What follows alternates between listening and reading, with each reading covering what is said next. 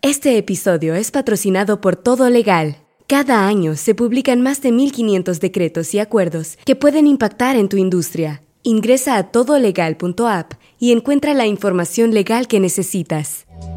Esto es Ley Abierta, un podcast donde exploramos desde una óptica diferente el mundo legal y sus implicaciones en las sociedades modernas. Este podcast es producido por Todo Legal y Medios Modernos. Todo Legal es una compañía de tecnología, datos y derecho. Puedes conocer de sus herramientas de investigación y monitoreo legal en www.todolegal.app.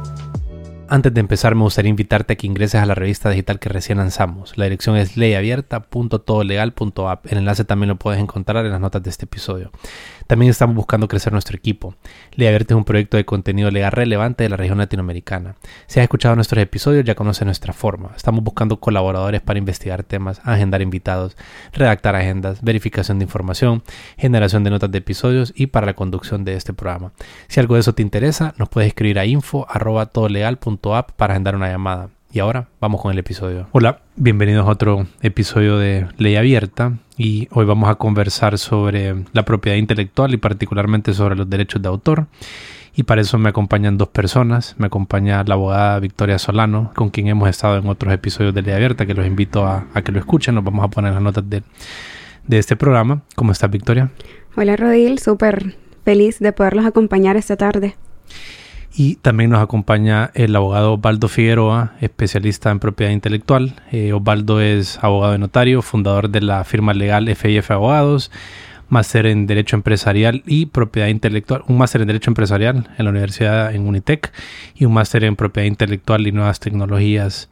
También es catedrático de CEUTEC y nos acompañó en el episodio número 2 de Ley Abierta. Recién iniciamos. El episodio se llama ¿Qué tipo de sociedad me conviene para mi empresa? También se la voy a poner en las notas del episodio ¿Cómo estás, Osvaldo? Muy bien, Rodil. Eh, agradecido nuevamente por la invitación, ¿verdad? Y de poder aportar un poco en la sociedad, ¿verdad? Compartir de este tema que es bien interesante. La verdad que, la propiedad intelectual es bastante bonita. Creo que es algo que, que eh, es una industria eh, bastante importante que requiere un marco regulatorio sofisticado y también una sociedad o una, un grupo empresarial eh, sofisticado para que se pueda desarrollar adecuadamente. Eh, ¿Te parece si empezamos definiendo qué es la propiedad intelectual? Sí, correcto. Eh, la propiedad intelectual se define como aquella rama del derecho que protege las creaciones del intelecto, ¿verdad?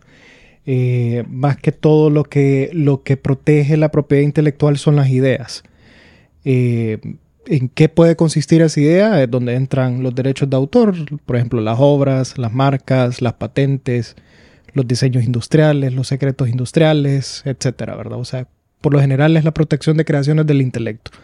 Así como la misma palabra lo dice, ¿verdad? Es aquella, aquel bien sobre, sobre que recaen aquellos tres derechos, el uso, el goce y el disposición, ¿verdad? Así como nosotros podemos disponer en este caso de un vehículo, de una propiedad, de un bien mueble, de un bien inmueble. Así nosotros podemos también ser propietarios de creaciones del intelecto como estas. ¿Y en qué punto, abogado, se inicia a regular esta actividad?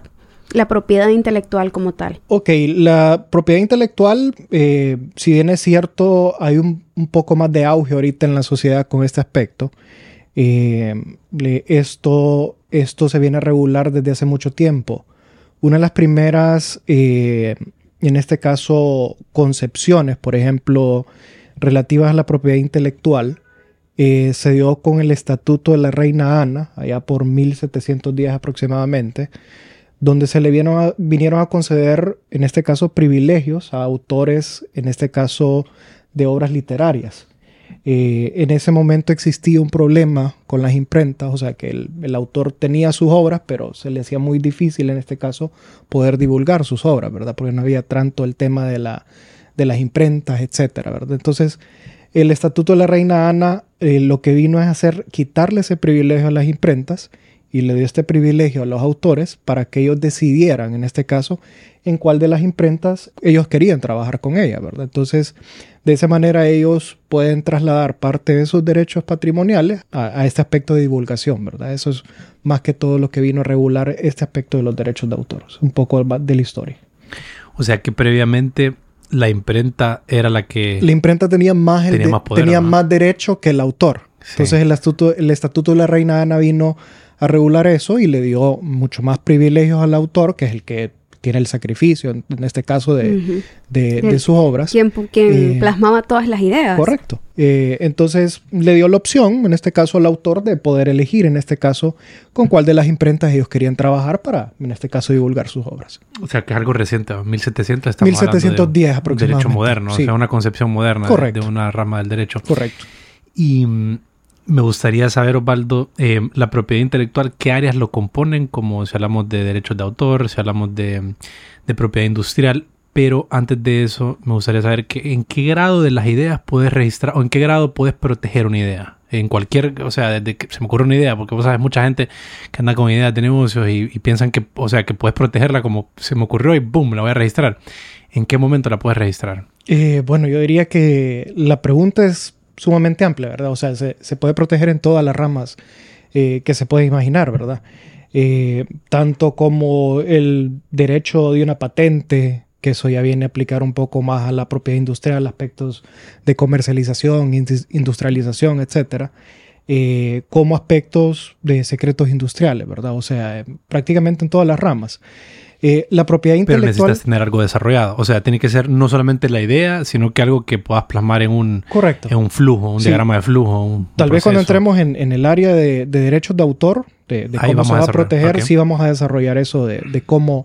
¿Qué es lo que la ley en este caso requiere para que yo pueda proteger en este caso mi, invención o mi obra, verdad? Eh, cuando hablamos de, de invenciones, ya nos estamos refiriendo más que todo a ideas, ¿verdad? Eh, y ahí es donde, donde difiere prácticamente cómo voy a proteger yo estas creaciones del intelecto. Eh, por la parte de la propiedad industrial, que la propiedad intelectual aquí en Honduras se divide en dos grandes ramas. La primera rama es la área de la propiedad industrial y la segunda rama es la, la, de derechos de autor, ¿verdad? Hay un error en el término. Eh, bueno, no puedo decir error, sino que muchos países han, han querido, en este caso, regularlo de esta manera, ¿verdad? Eh, realmente eh, debería de llamarse no propiedad intelectual, sino que creaciones del intelecto. Eh, es un poco más general. En España, ellos llaman a, los derechos de autor propiedad intelectual y se refieren a, la otra rama como propiedad industrial. Aquí en Honduras lo hacemos a la inversa. la, lo llamamos propiedad intelectual y esa se divide en esas dos grandes ramas, en, derechos de autor y en propiedad industrial. En la propiedad industrial, lo que nosotros protegemos definitivamente son esos bienes intangibles, ¿verdad? Eh, ahí hay más protección de marcas, hay más protección de patentes, más protección de diseños industriales que ya tiene que ver un poco con, lo estético del producto. Eh, incluso los secretos industriales, o sea, una receta secreta, la manera de cómo fabricar algo que nadie más lo sabe. Eh, esa sería la, gran división, ¿verdad? O sea, que en la propiedad industrial nosotros protegemos las ideas. En los derechos de autor, eh, nosotros protegemos la manera como se expresan esas ideas. Eh, si yo les hago una pregunta ahorita y les digo, por ejemplo, Rodil, ¿cómo podrías definir una mujer? O sea, o sea, ¿qué es lo que te llama la atención de una mujer?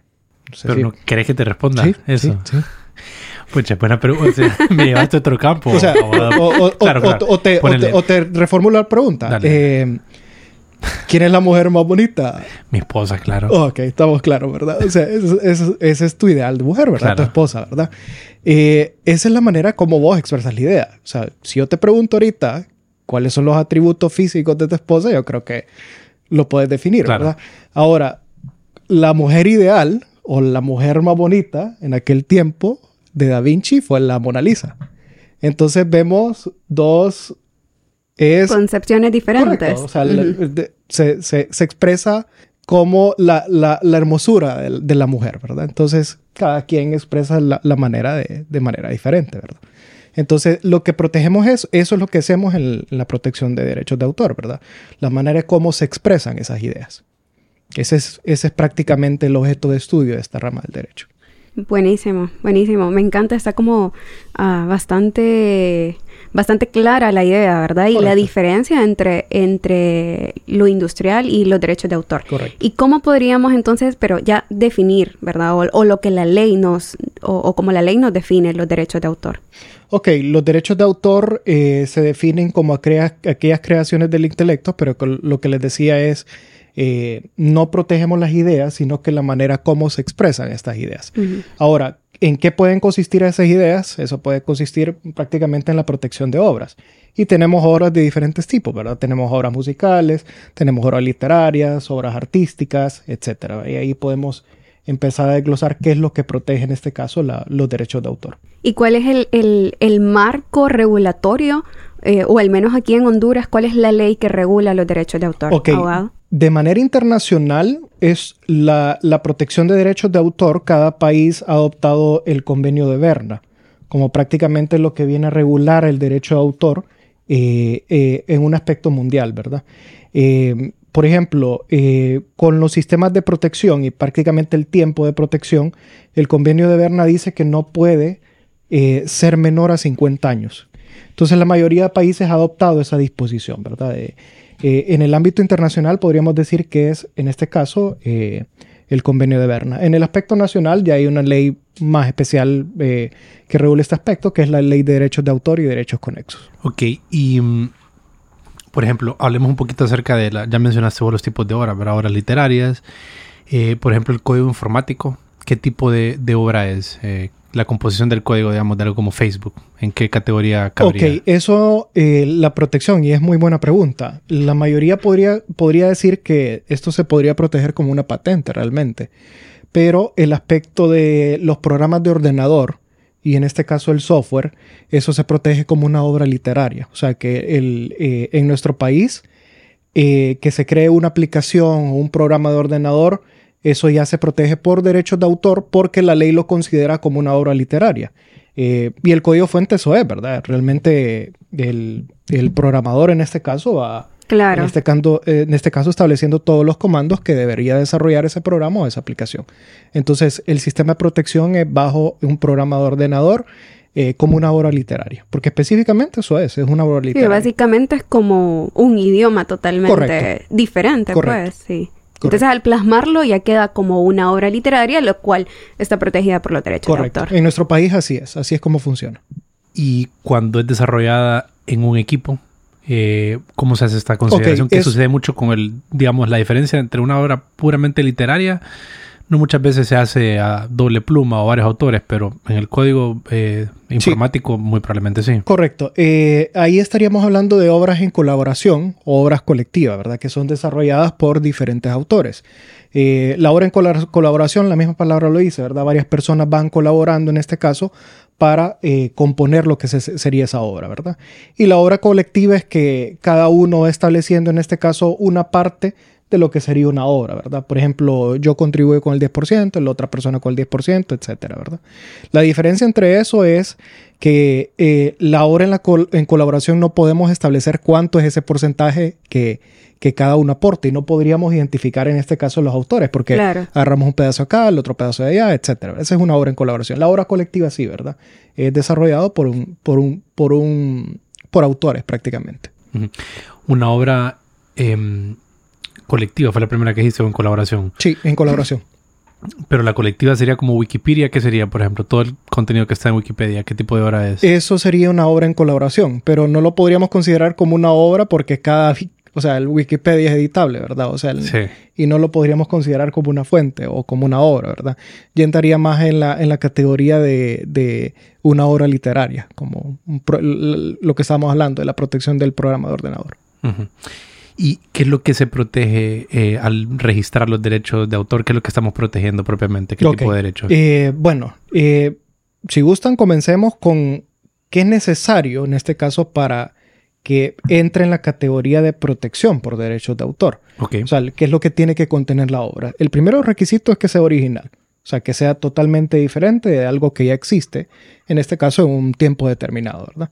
Por ejemplo, si yo les empiezo a hablar de de un niño que tiene poderes mágicos y que asiste a una escuela y que tiene una cicatriz en la frente, eh, me estoy refiriendo a un mago, ¿verdad? Pero ya creo que todos sabemos eh, eh, de qué mago estoy hablando, ¿verdad? Entonces, si yo empiezo a hablar de eso, ya no sería una obra original, o sea, tengo que adaptarle en este caso aspectos que, que, no se encuentran en, en, un momento determinado, ¿verdad? Ese es el primer aspecto. El segundo aspecto es que esa obra esté, tenga el requisito de, de que esa expresión que ha hecho el autor se encuentre en algo tangible. Y eso es prácticamente tiene que ver con el medio probatorio, o sea, cómo pruebo yo de que soy el autor. Porque recordemos que aquí lo que protegemos es la expresión de esa idea, pero eso, esa expresión de esa idea tiene que estar contenido en algo, tiene que estar en un libro, tiene que estar en un ordenador, eh, tiene que estar en un disco eh, o tiene que estar manuscrito en algún lado. Entonces, ese es otro de los requisitos que la ley establece eh, de que debe reunir esa obra. Es, tiene que estar en una expresión tangible. Entonces, esos son, esos dos, esos los, dos únicos requisitos en este caso que la ley exige para que sea considerada como una obra. Y respecto al primer aspecto que mencionaba, abogado, que tiene que ser original. Correcto. ¿Hay algún tipo, no sé, algún tipo de buscador o cómo, si yo cree algo o yo soy, considero yo que mi idea es original, pero en realidad alguien más tuvo esta idea, ¿cómo puedo yo estar 100% segura de que es original? Ok, eh, muy buena pregunta. Eh, esto tiene que ver ya más con el siguiente aspecto, o sea, ¿qué, eh, ¿qué le da ese derecho al autor de esa titularidad sobre esa obra, verdad? la propiedad industrial la protección comienza desde que se registra. O sea que, por ejemplo, si hablamos de una marca, eh, la marca en este caso, si, si no está registrada, no goza de protección, no hay ese derecho exclusivo a utilizar esa marca. En los derechos de autor ocurre muy diferente, el sistema de protección es declarativo, o sea que la ley ya declara desde qué momento goza de protección. Esa protección empieza a correr desde el momento que el autor crea la obra, no es necesario registrarla. La ley, da la opción, en este caso, de poder registrar las obras, pero no es un requisito para la protección. O sea que el autor, desde el momento que él plasma su idea, ya sea en algún libro, en algún disco, en alguna computadora, desde ese momento ya la ley ya considera, en este caso, de que esa obra está protegida por los derechos de autor. Buenísimo. O sea, la ley protege la obra desde el momento de su creación. Desde su creación, correcto. Desde su creación. Ahora, pero puedes tener eh, ciertas... O sea, si, si, si te vas por ese camino como un autor, digamos, eh, puedes entrar tal vez en una situación después que sea que, tengas que estar demostrando cosas, ¿verdad? Para que haga valer tu derecho. Correcto. Versus si, si ya la, registraste y ya tenés declarado el derecho, pues... Ok, el tema del registro de las obras se puede realizar. O sea, eso, se realiza en la Oficina de Derechos de Autor de, que se encuentra en Tegucigalpa, ¿verdad? Que es dependiente del, Instituto de la Propiedad. Eh, eso sirve más que todo como un medio probatorio porque viene a, como a reafirmar más de que esta persona, en este caso, ha registrado su obra. Y que lo está defendiendo ante correcto, terceros. Correcto, correcto. Y ese es el objeto del registro, ¿verdad? Que tenga efecto ante terceros. Si no es cierto, la ley no exige de que se registre, pero si el autor quiere registrarlo, mucho mejor, ¿verdad? En un juicio se puede determinar eso y tiene mucho más, mucho más valor probatorio, en este caso, ese registro que haya hecho la persona. ¿Y qué, qué, necesito para poder eh, realizar el registro de mi obra? ¿Qué tengo que presentar? hay que ¿O los tiempos de respuesta de la institución? Hay que llenar un formulario eh, y hay que llevar una copia del ejemplar de esa obra, ¿verdad? Por ejemplo, si es un libro, yo tengo que llevar un libro, ¿verdad? Y ellos lo que hacen es que colocan el sello de inscripción, en este caso es el libro, ¿verdad? Y se llena un formulario y se paga una, una tasa que no recuerdo la, el monto en el momento. Eh, pero el requisito es sumamente sencillo, ¿verdad? Es... Es rápido, es... Es, rápido, correcto, es rápido. O sea, eh, registrar una obra eh, es mucho más rápido que registrar una marca. El proceso de inscripción de una marca puede tardar de unos 5 a 6 meses aproximadamente, ¿verdad? yo diría que en este caso los derechos de autor, o sea, no lleva a cumplir los requisitos y el tiempo de respuesta si nos vamos al plazo máximo, que creo que diría que sería una semana, ¿verdad? El, trámite es bien simple realizarlo, ¿verdad? llenar el formulario y llevar una copia del ejemplar de la obra. ¿Qué precio aproximado tiene, tiene este proceso con el IP? Eh, bueno, eh, no recuerdo la tasa en el momento. ¿Hay que publicar cosas en la Eh, no, Gaceta? no hay que necesidad publicar de nada. publicarlo porque, como Solo les se decía, verifica la originalidad, Solo se verifica, en este caso, se lleva una copia del ejemplar de esa obra y se registra. ¿verdad? Ok. Sí. Y aquí los registradores son los que hacen la verificación de originalidad, ¿verdad? Eh, no es necesario verificar ese, ese, ¿Y cómo, ese aspecto. cómo, cómo pueden ellos eh, validar, certificar que o, o estar seguros que lo que me estás presentando es original? No puede, no puede. Entonces no pueden. vamos a asumir. Eh, correcto, no pueden. Se asume Bueno, sí de que- pueden. Sí. Podrían, pues. Sí, podrían, pero, pero no, es, no es un requisito, ¿verdad? O sea, el, y para eso O sea, tendrían se que ser... asume que no estás plagiando nada. Ok, sí, correcto. Se asume de que no están plagiando nada, pero en ese aspecto eh, sería prácticamente imposible para un registrador conocer todas las obras que existen en el mundo, ¿verdad? Claro. Eh, Claro. Entonces se presume en este caso de que la obra es original. Ok. Sí. Ya esos aspectos eh, ya tendrían más que ver con un juicio, ¿verdad? O sea, alguien que reclame la titularidad Claro. o, la pater- o la paternidad de una obra, ¿verdad? ¿Qué medios de prueba va a presentar, etcétera? Por eso decía, el, el aspecto del registro realmente viene a favorecer a los autores, ¿verdad? Porque en caso de un litigio, eh, ese registro tiene un valor probatorio en alto, ¿verdad? Claro, porque ahí va como también la fecha, eh, eh, cuando yo lo, cuando Correcto. yo lo, lo presenté en el registro, Correcto. en comparación a la otra persona, ¿verdad? Sí. Sin embargo, no es un requisito, ¿verdad? O sea, el sistema de protección es automático, ¿verdad? Desde el Claro. momento que yo creo la obra, desde ahí Ujú. goza de protección. ¿qué tantos procesos eh, vos has estado presente te, has- te has dado cuenta de algún proceso sobre derechos de autor judicial en Honduras? ¿Algún Ninguno. ¿Alguna en disputa? mi experiencia profesional no he conocido ningún aspecto de, de que haya sucedido un litigio por temas de derechos de autor. ¿Y alguna vez has, has curiosidad, has investigado? Bueno, el aspecto internacional hay muchos, Claro, hay internacionalmente, ¿verdad? pero aquí en el país es bien raro, ¿verdad? Que, que vaya a suceder eso, ¿verdad? Eh, Una de dos, o no plagian nada, o, no, hay crean nada. O no hay creaciones, ¿verdad? sí, y lastimosamente la, la seg- el segundo aspecto que dijo Victoria, eh, eso es lo que sucede, ¿verdad? O sea, no hay tanta innovación en nuestro país, lastimosamente, ¿verdad? Eh, hace poco alguien hizo un estudio de las creaciones de propiedad intelectual a nivel centroamericano y Honduras era los que ocupaba los últimos lugares. Fíjate Wow. que yo recientemente estuve en, en la FIL, se llama la FIL de Guadalajara, que es la Feria Internacional del Libro, y en una de las presentaciones que, que estuve eh, estaba el director de tecnología de la WIPO. Entonces ellos presentaron ahí los informes y mencionaron que de las zonas de las que menos tenían recolección de datos era Latinoamérica, particularmente Centroamérica. Entonces yo me acerqué y hablé con él y le dije, hey, ¿te gustaría que te ayudara a recolectar información en Centroamérica? Entonces programamos una reunión, tuvimos una llamada, tuvimos una reunión ahí el día siguiente y em, varias cosas me sorprendieron. Uno, él me mencionó que propiedad intelectual es una fuente bastante fuerte de ingresos para los países desarrollados y la que más genera eh, ingresos es eh, derechos de autor, Correcto. tema de libros, etcétera. Y segundo, pues que aquí eh, hay cero recaudación de datos, hay cero, cero información y em, entonces pues eso fue el acercamiento, intentar ayudarles a ellos para que pues consigan información de la región, cosa que es bien importante para que los actores económicos puedan, eh, qué sé yo, actuar con conocimiento. ¿no? Sí. Pero sí. Y, mm, ok, volviendo entonces a la pregunta, ¿qué cosas se protegen con los derechos de autor? ¿Qué derechos estamos protegiendo? ¿Qué cosas se pueden explotar, mejor dicho? Ok, bueno, ahí la ley, eh, o sea, que está protegido las diferentes tipos de obras, como les decía, obras musicales, obras literarias, obras artísticas. Pues si yo tengo un blog, estaría protegido por derechos de autor. Si yo me dedico a hacer pinturas, estaría protegido por derechos de autor. eh, un sinnúmero de aspectos, ¿verdad? Esculturas. eh, la ley es bien amplia en ese sentido, incluso el tema de las fotografías, eh, los programas de ordenador también, como estábamos hablando. eh, ¿Y qué es pasa, bien amplio, la abogado? verdad. Ajá. ¿Y qué pasa, abogado, si, si yo soy la, la creadora o la autora de, de- de una obra, ¿verdad? Ya sea musical o ya sea literaria, pero yo decido ceder esta obra, ¿qué pasa? ¿El, el derecho siempre lo tengo yo o lo tiene la persona a quien se lo cedí o cómo funciona? Muy buena pregunta. Y esos son los derechos que comprenden los derechos de autor. Eh, los derechos de autor comprenden dos derechos, los derechos morales y los derechos patrimoniales, ¿verdad?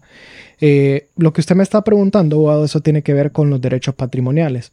Los derechos patrimoniales, si yo no los quiero explotar, porque la ley me da un, un- un aspecto de explotación sobre mi obra, yo los puedo ceder a, a un tercero para que los, los explote, ¿verdad? O para que en este caso los divulgue. Eh, ya el aspecto moral ya es un aspecto un poco más personalísimo, ¿verdad? Ya tiene que ver con, con el honor, con la reputación de la obra, etcétera, ¿verdad? Eh, el aspecto yo creo que más importante es el aspecto eh, moral, ¿verdad? Que tiene que ver con ese, con el aspecto del honor a la reputación, ¿verdad? Es personalísimo, o sea, que solo le corresponde al actor, nadie más lo puede ejercer en representación de él. Eh, es imprescriptible porque no vence. Derecho moral, aunque el autor haya fallecido y nos encontramos tal vez 100 años después de que haya fallecido, eh, siempre va a estar ahí ese derecho moral, ¿verdad? Es inalienable, que quiere decir que no lo puedo ceder el, por el aspecto personalísimo también, ¿verdad? Eh, y el derecho patrimonial que ya tiene que ver con aspectos de dinero, ¿verdad? O sea, cómo yo exploto mi obra, eh, qué pasa si yo quiero empezar, por ejemplo, yo tengo una obra literaria y yo la quiero empezar a divulgar y en este caso generar ingresos por eso, es, tiene que ver con ese aspecto, ¿verdad? O en este caso, ¿qué pasa si eh, algún tercero la quiere adaptar?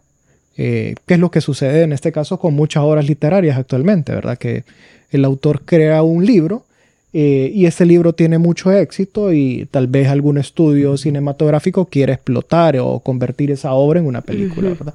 Ese aspecto tiene que ver con los derechos patrimoniales. Ah, buenísimo. Por eso siempre, eh, eh, bueno, en el caso de las películas, ¿verdad? Que siempre tiene que estar en, en o siempre sale en juego el, el autor. Y es por este aspecto que no puedo ceder los derechos morales. Correcto, los derechos morales no los puedo ceder, ¿verdad? como les decía, es personalísimo, es inalienable y son irrenunciables. O sea que el autor no puede renunciar a estos derechos, siempre van a estar ahí. O sea que, por ejemplo, vamos a ver, si tenemos una obra musical de Beethoven, por ejemplo. Beethoven murió hace mucho tiempo, ¿verdad? Creo que tiene aproximadamente unos 150, si no más, estoy suponiendo. Eh, pero si utilizamos tal vez una obra musical de Beethoven, siempre va a aparecer ahí que el creador fue Beethoven, ¿verdad? Ese derecho siempre va a permanecer. En cambio, los derechos patrimoniales eh, ya tienen un aspecto limitado, ¿verdad? De, duración, ¿verdad? La ley establece que estos derechos patrimoniales se pueden explotar durante toda la vida del autor y en nuestro país 75 años después de la muerte del autor.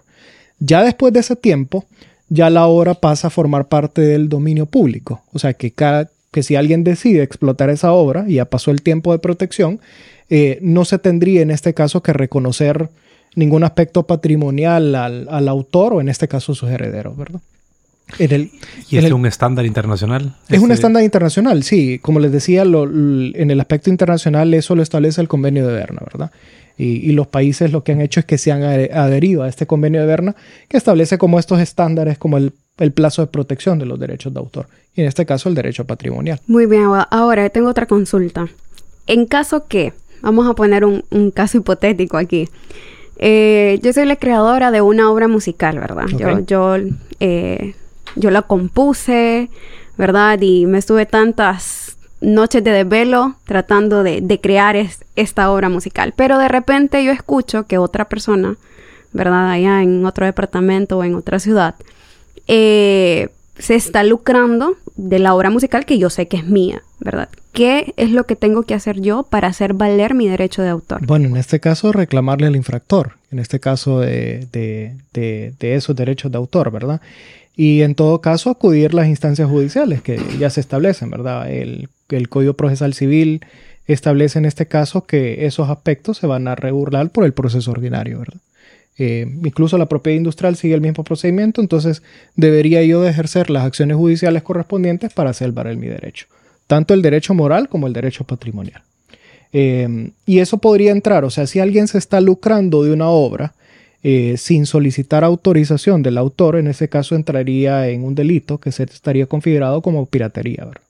Buenísimo, aquí entra entonces la piratería. Sí, ahora, si yo lo que lo que, si el infractor en este caso lo que pretende es que él ha sido el creador, ya entraría en otro delito que es el que conocemos como plagio. Ah, ok. Entonces aquí podemos encontrar dos tipos de infracciones. dos tipos de infracciones. las más comunes son piratería y plagio, ¿verdad? Plagios que yo me hago pretender como que si yo soy el autor, ¿verdad?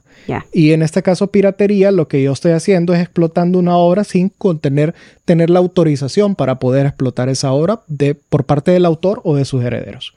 ¿Y, y cuál sería como eh, las penas a, a, estas personas que cometen este tipo de delitos, ya sea plagio o... Ok, las penas no las tengo a mano ahorita, pero eso tiene que ver con responsabilidades civiles.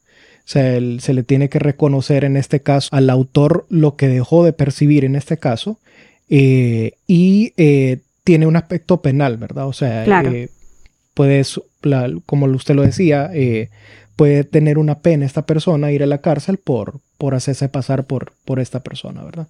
La piratería es lo más frecuente ahorita, ¿verdad? O sea, el- Claro. vemos muchas obras Más con internet. Correcto, divulgadas Sí. por internet o, o ya se encuentran, por ejemplo, programas informáticos que alguien más los vende y no tiene la licencia para venderlos, eh, etcétera, ¿verdad? Pero la piratería sí es un problema que sufre todo el mundo, ¿verdad? O sea, no solo es en Honduras, eh, Sí. el tema de la piratería, y ahí es donde ha venido evolucionando, ¿verdad? Muchos aspectos para evitar este tipo de... Claro, y aquí entran un montón de temas más, ciberseguridad, Correcto. eh, ya el derecho de internet y bueno, un montón de cosas más. Vamos a poner en las notas del episodio el enlace al, al Código Penal, el 390 establece sobre el plagio. Correcto. Entonces, vamos a hacer mención a este artículo para que lo puedan, eh, para que lo puedan leer. Ab- Abogado, ¿y cuál es la importancia o por qué son importantes los derechos de autor? Ok, para el aspecto de motivación del autor, ¿verdad? O sea, la ley le reconoce este derecho para que ellos se sientan, en este caso, motivados de que el, Estado, en este caso, los va a proteger en el caso de que ellos, en este caso, creen una obra, ¿verdad? Entonces, por eso es más... Y, son un, elemento bien importante en, el aspecto de, de- de cómo se, se divulgan estas obras, ¿verdad? Un autor, eh, si su obra es exitosa, perfectamente pudiera ceder esos derechos patrimoniales a, cam- a cambio de una retribución bien significativa, ¿verdad? Si no, por ejemplo, ahorita miremos, hace unos años eh, se dio la transacción en Disney eh, de que compró 20th Century Fox, que tenía los derechos sobre muchos de los personajes que ellos en este caso querían utilizar, ¿verdad?